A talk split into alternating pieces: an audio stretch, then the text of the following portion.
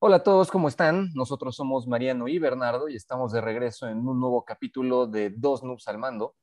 En este nuevo episodio vamos a hablar de un juego bastante peculiar que se llama Return of the Obra Dinn. Este juego se lanzó en el 2018, el 18 de octubre para PCs y justamente un año después, el 18 de octubre del 2009, salió para consolas que son Switch, PS4 y Xbox One. El desarrollador, eh, la verdad está bastante interesante porque fue desarrollado por una sola persona que se llama Lucas Pope y lo publicó un estudio japonés que se llama 3909. Ah, la verdad es que Lucas Pope es un desarrollador bastante, bastante interesante. Antes de este juego ya se había hecho medio famosón por un juego que se llama Papers, Please. Eh, la verdad es que conforme vayamos hablando más del juego van a entender por qué creemos que es un desarrollador bastante, bastante peculiar y bastante único en estos momentos en la industria. Y bueno, sin tardarnos más, vamos a empezar ahora sí hablando del el juego y vamos a primero empezar por la premisa, porque sí es un juego que, en el que es bastante importante la historia. Eh, la premisa es que, pues vaya, a grandes rasgos es un juego de detectives y el juego está situado más o menos en 1800, más específicamente en 1807, y controlas a un personaje que es un inspector de seguros para una compañía británica.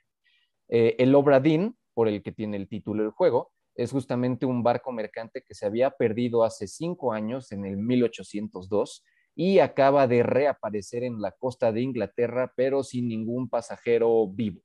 Entonces el juego trata de que el jugador, tomando el mando de este inspector de seguros, lo mandan al barco y tiene que vaya investigar y más o menos reconstruir los eventos que sucedieron en el barco y determinar qué le pasó a los 60, a las 60 personas que iban a bordo eh, diciendo si murieron, cómo murieron, o si es que están vivas, dónde podrían estar vivas, y vaya a ser todo un trabajo de detective. Sí, el juego comienza, pues, o sea, el juego comienza con, con, la, con esta apariencia de que no va a ser una tarea nada fácil porque casi casi te entregan un libro en blanco que vas a ir llenando poco a poco y solo te dan la lista de los tripulantes, tienes a la mano las opciones eh, sobre su destino, ya sea pues que se murieron o que escaparon o qué les sucedió. Eh, una foto de la tripulación para que puedas ir ubicando a las personas que vas encontrando y creo que es la parte más interesante de todo el juego es este reloj, ¿no? Que te da el poder de, este, de revivir los últimos momentos de una persona dentro del barco. Eso está súper interesante, o sea, la verdad es una historia que no tiene para nada miedo en ser como una historia de detectives, algo fantástica, por algo te dan justamente este reloj. Y la verdad es que está bastante interesante porque el reloj, además de que puedes, como digamos, vivir estos últimos momentos, como bien dijiste, después de que vives esos momentos, te permiten, digamos, explorar el momento en el que esa persona murió eh, en tiempo congelado. O sea, todo está como si el tiempo se hubiera detenido y tú puedes ahí explorar el momento en el que murió esa persona y puedes ver qué otra gente estaba como en las cercanías, en qué parte del barco estaban y cosas por el estilo. Incluso puedes ligar eh, los momentos, ¿no? Igual y en, dentro del momento en el que una persona estaba siendo asesinada o estaba escapando, puede haber otra persona o el cuerpo de otra persona cerca y puedes este, dirigirte a ese momento también, ¿no? Entonces como que también se van ligando o estando en cadena algunas, algunos de los destinos de las personas. Y algo que creo que tiene bien el juego, o una mecánica que ayuda hasta eso, porque si bien son 60 personas, pues te puedes tardar un buen rato, ¿no? Un muy buen rato viendo qué le pasó a cada una. Entonces el juego tiene esto de que cada vez que tienes tres aciertos, o sea, cada vez que descubres de manera acertada el destino de una persona, eh, te los deja no bloqueados, sino que hace, o sea, te avisa que esos ya los tienes bien, para que después vayas checando eh, qué puede estar mal en todas las demás deducciones que has ido sacando de las demás personas. Entonces, pues esa mecánica creo yo que hace que el juego sea mucho, o sea, pues hace que, que te den más ganas de seguir, pues te va diciendo como vas bien, vas bien. Yo creo que eso la verdad incentiva súper bien el que sigas, porque yo cuando empecé el juego sí recuerdo que me sentí muy, muy, muy abrumado. Dije, no inventes, de verdad no me van a decir si tengo bien o mal alguna, alguno de, de los aciertos este, hasta que cumpla con las 60 personas, ya que vi que te los verifican en juegos de tres, pues la verdad está súper bien, porque justamente leyendo un poco, eh, Lucas Pope lo programó de justamente tres personas para que tampoco fuera de que te verificaran de uno en uno y así no estés literalmente adivinando de uno en uno hasta que le acertaras. Así, al necesitar tres correctos, como que pues, te dicen, no, no voy a andar adivinando tres a ver si sí o si no. Entonces te impulsa pues, a jugar correctamente y al mismo tiempo, si lo vas haciendo bien, diciendo, bien, de tres en tres vas correcto, de poquito en poquito. Sí, exacto. Y algo curioso, bueno, no sé si sea totalmente cierto, ¿no? Pero tengo entendido que también podrías acabar el juego sin saber si estás bien o mal. o sea, podrías tú llenar el libro, el librito con las deducciones que tú quieras, devolver el libro, decir, ahí está, y, es, y que ese sea prácticamente el final del juego, pero, o sea, sí tiene un, o sea, si tienes todas bien, te da el final oficial, digamos. Sí, porque a final de cuentas el juego sí sigue una estructura, digamos, de capítulos. Los capítulos están en desorden y luego no todo está conectado de la forma más obvia posible, entonces, pues justamente para mantener el misterio de la historia. Eh, pero a final de cuentas, los capítulos puedes ir transcurriendo a través de ellos sin necesidad de descubrir todo de forma correcta. Entonces, no sé, no sé si puedas pasar el juego sin literalmente acertarle a ninguno. Según yo, sí tienes que acertarle a algunos que sí son como claves o que son extremadamente obvios pero, pero de que sí, o sea, tampoco es obligatorio acabar el juego con los 60 personas este, resueltas. Justo hablando de, de la parte misteriosa que tiene el juego, creo que algo que hacen muy bien es que antes de que te carguen la escena en donde te sale el último momento de una persona, te ponen un audio con unos subtítulos. Entonces hay muchas veces en las que ese mismo audio te puede ayudar a descubrir qué pasó.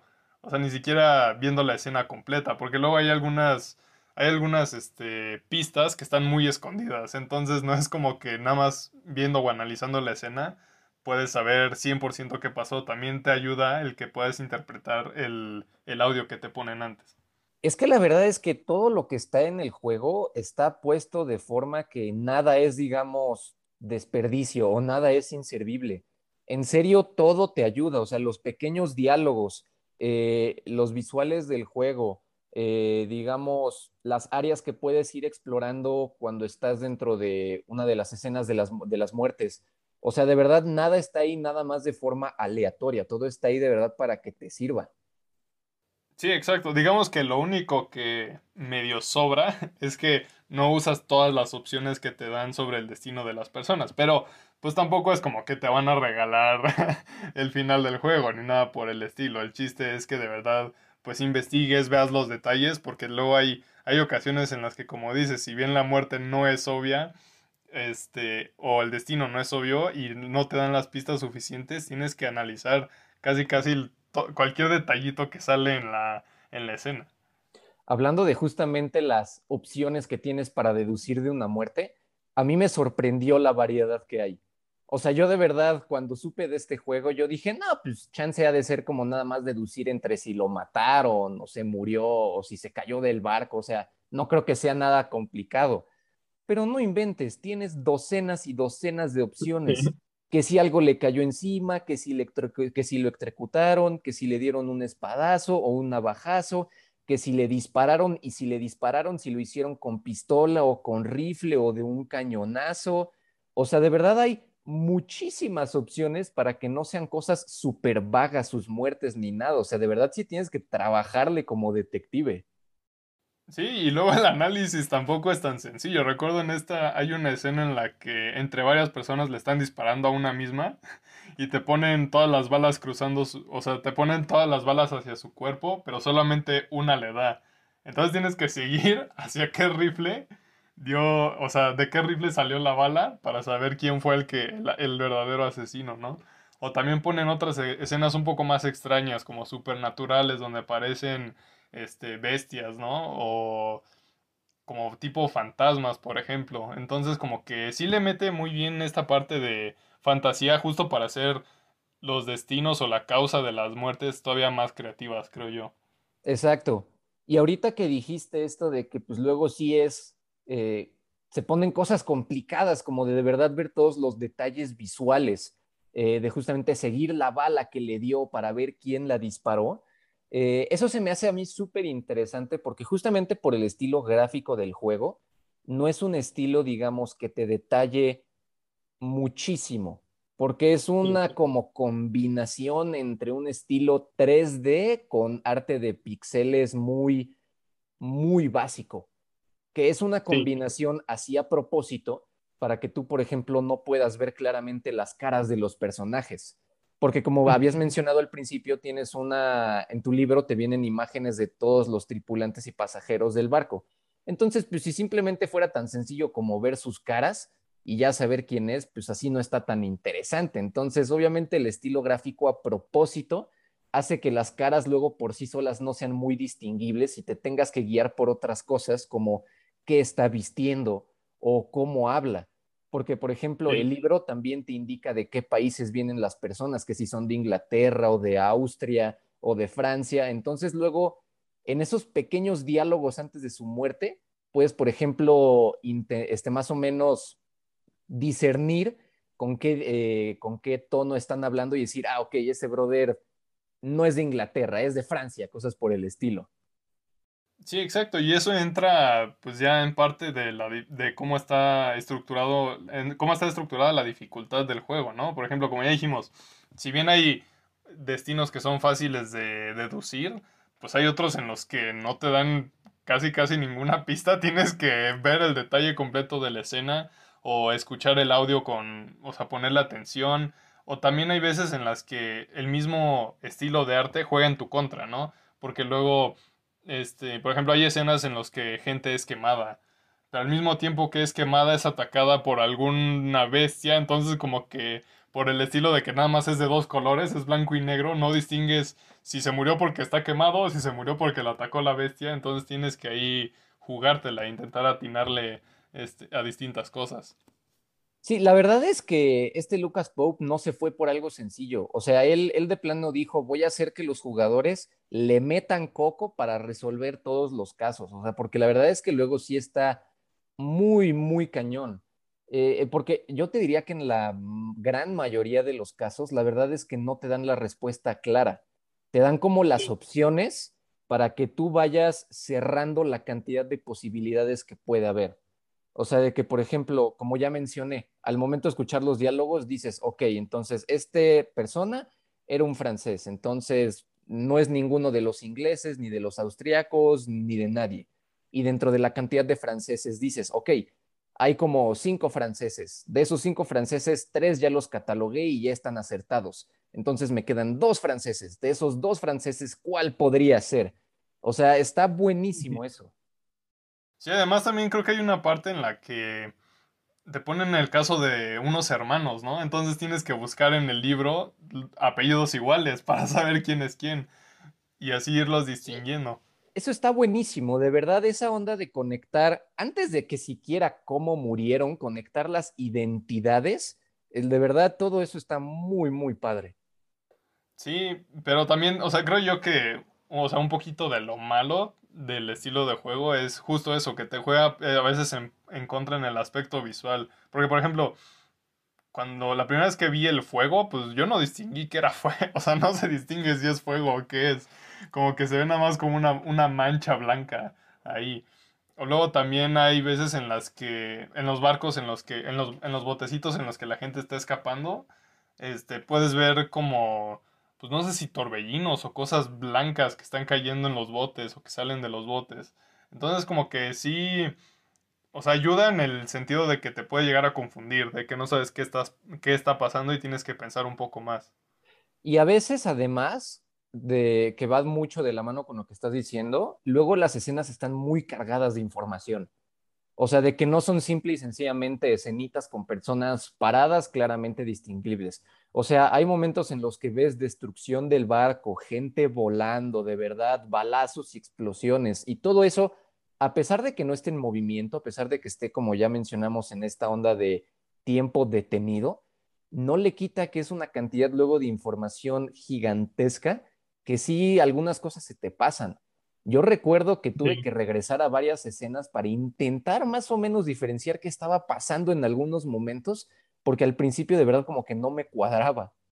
Sí, y, de hecho, e, cuando hay demasiada información, y también justo porque hay muchas opciones de, o sea, para escoger de qué fue lo que pasó, tengo, a veces el juego este, te acepta dos respuestas buenas. Entonces, pero son respuestas que son similares, o sea, tendrías que llegar a conclusiones que están muy cerca una de la otra para que te cuenten eh, las dos opciones como correctas. Sí, exacto, no te van a aceptar que una opción sea que un compañero lo mató y la otra opción lo pongas que se ahogó, por ejemplo. O sea, tienen que ser cosas que sí vayan más o menos de la mano. Y creo que eso está bien, porque te permite llegar a una conclusión acertada sin ser súper específica, lo que luego sí podría ser algo frustrante. Bueno, que luego hay unas que sí están bien locas, ¿eh? O sea, hay una muerte de, de una persona que está detrás de una pared y que muere porque alguien le disparó a una bestia, pero no le dio a la bestia y la bala atravesó la pared y le dio a la persona. Entonces, ese tipo como de muerte accidental en el que tienes que asomar, o sea, está la escena de la persona muerta y te tienes que asomar por la ventana y ver hasta el fondo en donde está la otra persona disparando y darte cuenta de eso. O sea, ese tipo de detalles también le agregan, o sea, esa especificidad le agrega algo muy, muy interesante al juego también. Te mantiene más clavado, creo yo. Y además, lo que también lo, te mantiene, lo que yo recuerdo que a mí me mantenía muy clavado, es que no necesariamente resolvías todos los casos con ver una escena, sino que pues, son 60 personas. Entonces no es como que las, todas las 60 personas murieran en el primer momento en el que las vieras. Entonces, habían muchos personajes que obviamente pues, seguían un recorrido larguísimo y las veías en muchas escenas entonces a mí también me mantenía muy clavado ver qué estuvo haciendo esas personas a lo largo de todos los eventos para por fin al final encontrar de qué murió o qué fue lo que le pasó. O luego están conectadas, ¿no? O sea, están como en cadena de que una persona mató a otra, pero esa persona después fue asesinada por otra o antes ya había matado a otra persona. Entonces, este, o sea, luego se van así y como que sí le agrega esa, esa frescura de, o sea, de ser un, un, auténtico detective, casi casi. O sea, es que es una dificultad, digamos, que te mantiene ahí. No es una dificultad que dices, no, está muy difícil, ya mejor me rindo y ahí dejo el juego. O sea, es, te da algo para que sigas buscando, para que sigas fijándote en qué está pasando. Exacto, pero al mismo tiempo sin hacerlo muy sencillo. O sea, la verdad es que es un muy buen balance en el que no te, no te escupe las respuestas así de forma sencilla, pero siempre te da como las suficientes pistas e incentivos para hacerte, digamos, pensar que estás avanzando y que puedes resolver todo. Sí, exacto. O sea, tiene una organización que, o sea, a pesar de que pues fue, fue desarrollado por una persona como que tiene una organización muy compleja. O sea, o sea, fue muy bien pensada cómo iba a ser toda la historia del juego y cómo iba a ser el gameplay, creo yo.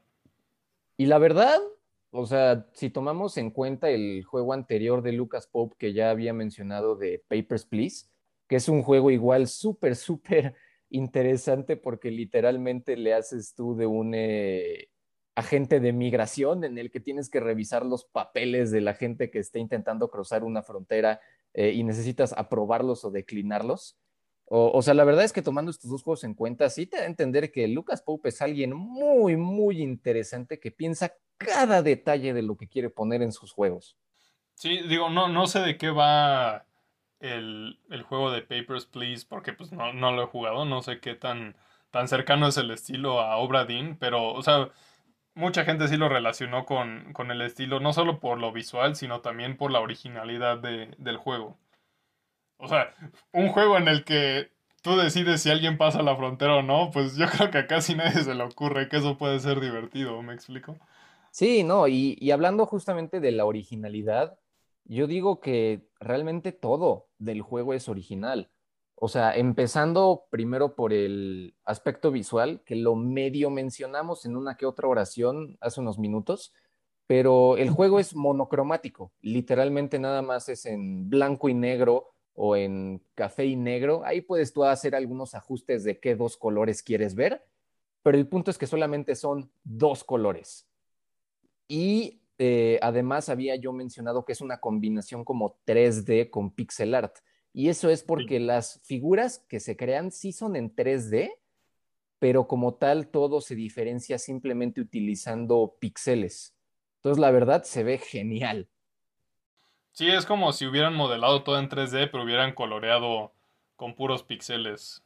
Entonces, como que no se, no se distingue bien, o sea, puedes distinguir un cuerpo, pero no se distingue bien la cara porque está pixeleada, por ejemplo. Entonces, o sea, tiene un estilo visual muy poco convencional que, o sea, así como te ayuda en el juego, a veces también te, te perjudica. Pero, o sea, es que lo, lo, curioso es que no sé ni cómo describirlo. O sea, ese, el, el estilo visual, porque entras al juego y dices como, ¿de verdad se ve así durante todo el juego? O sea, es extraño ver un juego que solo tenga dos colores. Yo, de hecho, cuando, cuando me metí justamente a leer un poquito del juego, resulta que sí tiene un nombre específico el estilo, que según esto se llama gráficos monocromáticos de un bit. Entonces se llaman un bit porque literalmente nada más utilizan píxeles de dos colores y el monocromático, pues obviamente por lo mismo, escogen dos colores. Entonces yo no tenía ni idea de que este era un estilo que sí era conocido y obviamente no es un estilo que ya veamos mucho hoy en día, pero tiene que ver con que antes, en las primeras computadoras Macintosh para las que se empezaron a desarrollar juegos un poquito más elaborados, esta era la técnica que se utilizaba utilizando pues, el poco poder que tenían las computadoras en esos momentos. Sí, o sea, es algo súper interesante porque es algo que relacionamos con cosas antiguas, o sea, y creo que va en general por cómo está ambientado tanto visualmente como en audio el juego, que, o sea, que sí te da esa sensación de que es algo que a pesar de que parece viejo, eh, lo sientes como algo que es fresco, pues, o sea, lo sientes como algo que es original, algo que es divertido.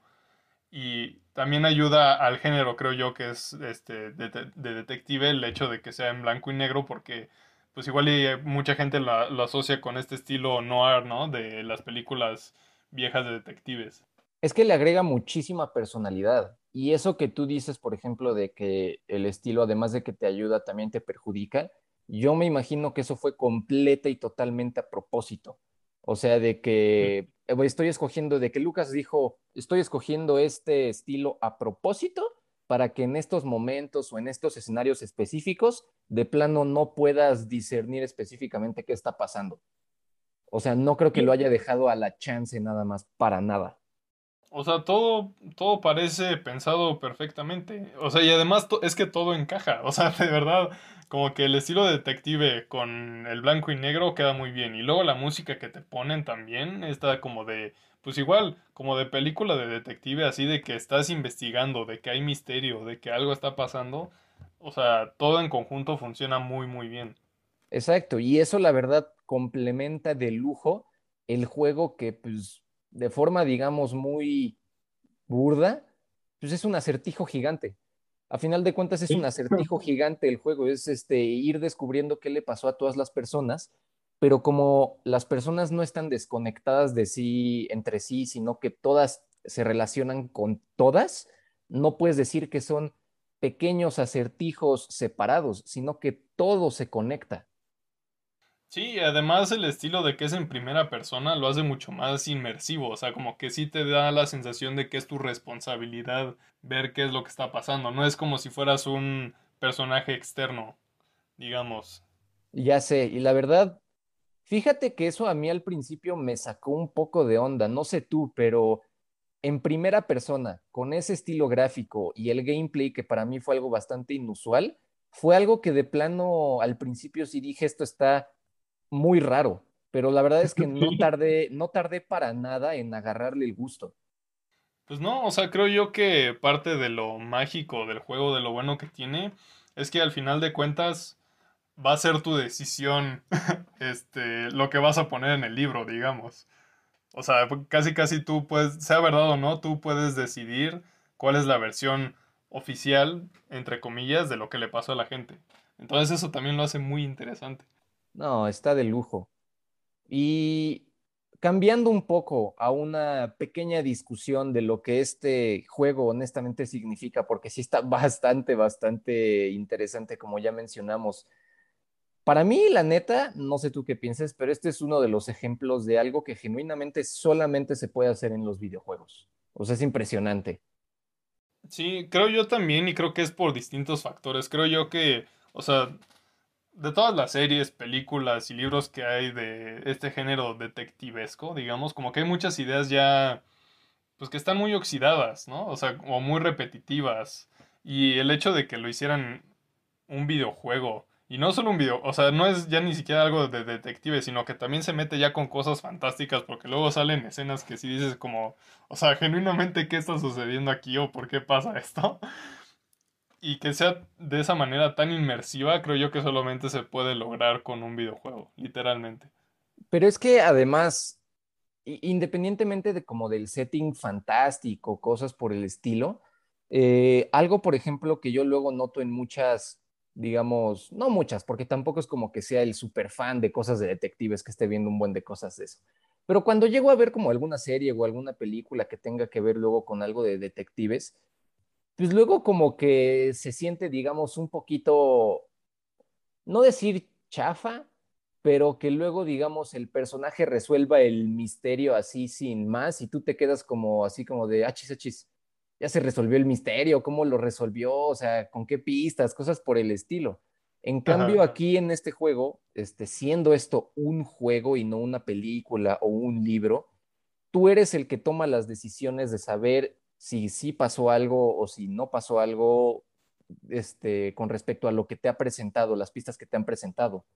Entonces, realmente no, es, no estás viendo a alguien resolver un caso, tú estás resolviendo un caso. Sí, exacto. Además son conclusiones a las que llegas pues por mérito propio. O sea, tú analizaste, tú viste, tú pensaste, tú todo y llegaste a esa conclusión. Y es algo que, pues creo yo que, o sea, ni películas, ni libros, ni series te pueden dar, por más sofisticadas que sean.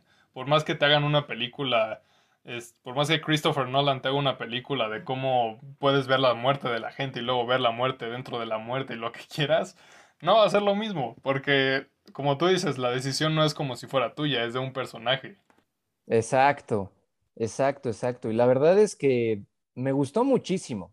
La verdad me gustó muchísimo cómo lo implementaron aquí, porque además esto tiene también que ver con lo que habíamos mencionado de que no necesitas tener todas las respuestas 100% correctas para pasar el juego. O sea, tú puedes sacar tus deducciones eh, con respecto a lo que tú viste, tú presenciaste, tú escuchaste y aún así terminar el juego. Sí, exacto. Y creo que ante todo, o sea, todo esto, o sea, no solo es como el estilo del juego, ni cómo se juega, ni nada, sino que también, o sea, el estilo visual lo hace más llamativo. Quizás un poco extraño porque pues obviamente cuando entras al juego por primera vez pues no, no es lo más convencional ver algo monocromático en un videojuego. Al menos no hoy, hoy en día. Pero también eso es lo atractivo del juego. O sea, justo lo que decía hace rato. A pesar de que se sienta visualmente como algo un poco viejo, es algo que no, no, al final de cuentas te acostumbras y no lo ves mal, no lo ves antiguo, no, no lo ves sencillo tampoco. O sea, se ve elaborado, a pesar de que tenga un estilo más anticuado. Sí, y digo, también eso tiene que ver con que aunque el estilo sea anticuado, sí fue como, digamos, optimizado para que se viera bien. Porque yo cuando encontré esto de que el estilo es uno que se llama el monocromático de un bit, la verdad sí me fui a ver como videos de YouTube de, digamos, cómo se veían esos, e, ese estilo originalmente en las Macintosh. Y la verdad, ahí sí se ven viejos. O sea, de que si ves esos primeros, ahí sí dices, ok, se ve menos pulido, se ve menos definido, o sea, sí se ve que ya tiene sus años. Entonces, fue como esta onda de no simplemente eh, utilizar este estilo de nuevo, sino utilizarlo, pero al mismo tiempo optimizándolo para que se vea bien en estos años. Sí, exacto. Esa manera de optimizarlo también lo hizo interesante. O sea, como que combinó dos estilos que son totalmente atemporales en uno solo, digamos.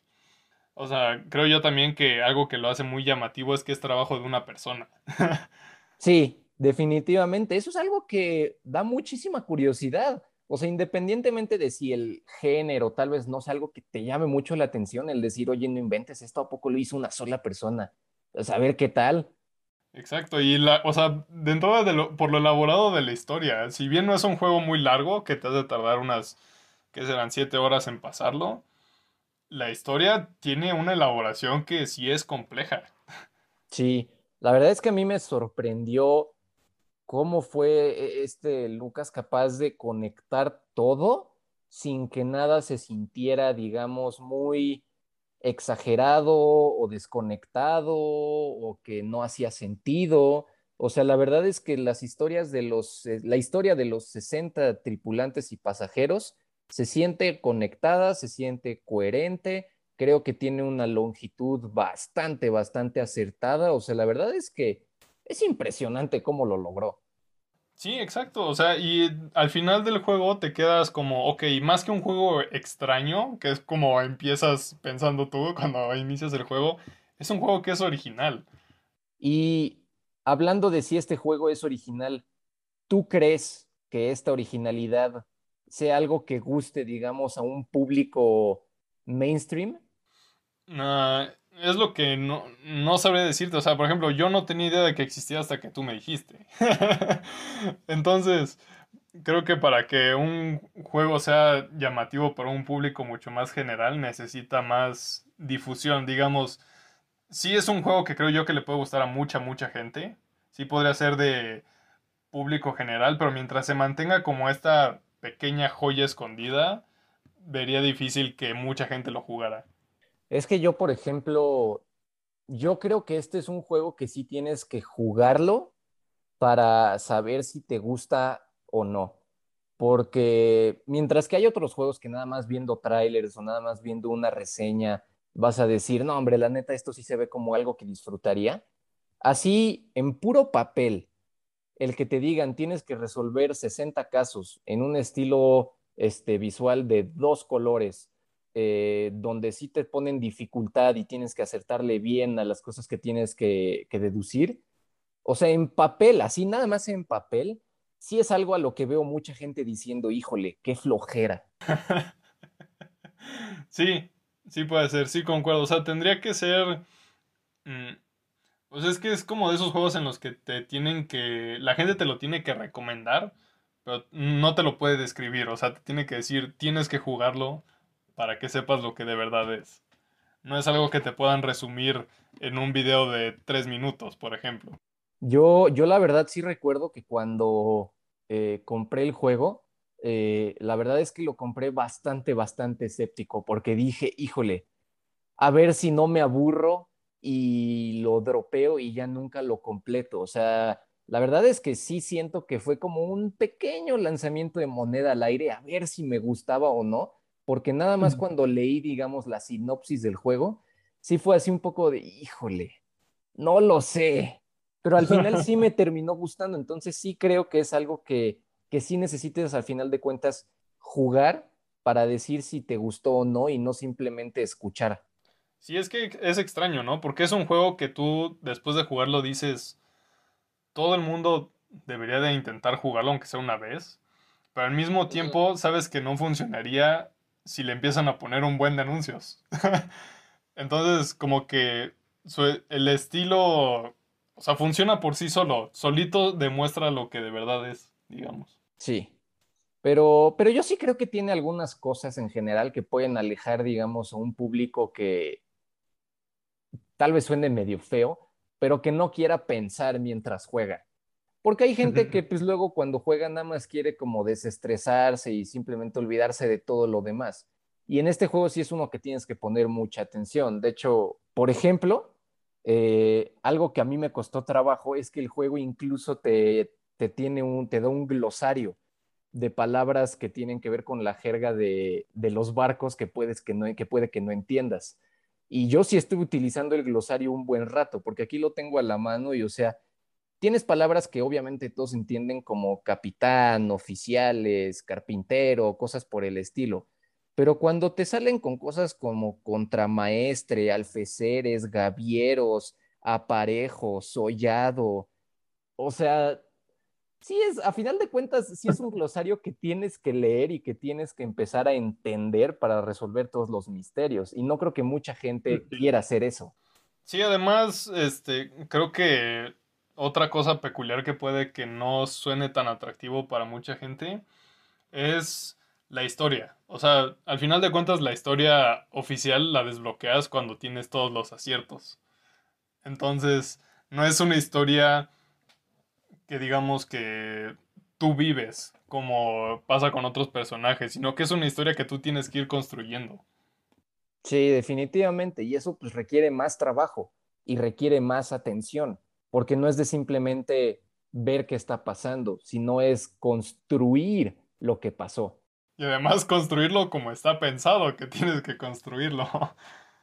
Pero aún así, aún con esas cosas, incluso si alguien me dijera la verdad, me da un poco de flojera, aún con todo eso yo sí le insistiría a una persona que aunque sea le dé una oportunidad. Porque como no es tan largo el juego, como ya dijiste, lo acabas a unas 7, 8 horas, con que le den una hora de oportunidad, yo creo que si a la primera hora ya te enganchó, lo vas a terminar. Sí, yo creo que sí, o sea, es, es esa satisfacción de ir descubriendo qué está pasando. Entonces eso es lo que te mantiene enganchado. Y creo yo que, o sea, es algo que, obviamente, como tú dices, si lo ves en papel, pues dices como, mm, no, o sea, qué flojera.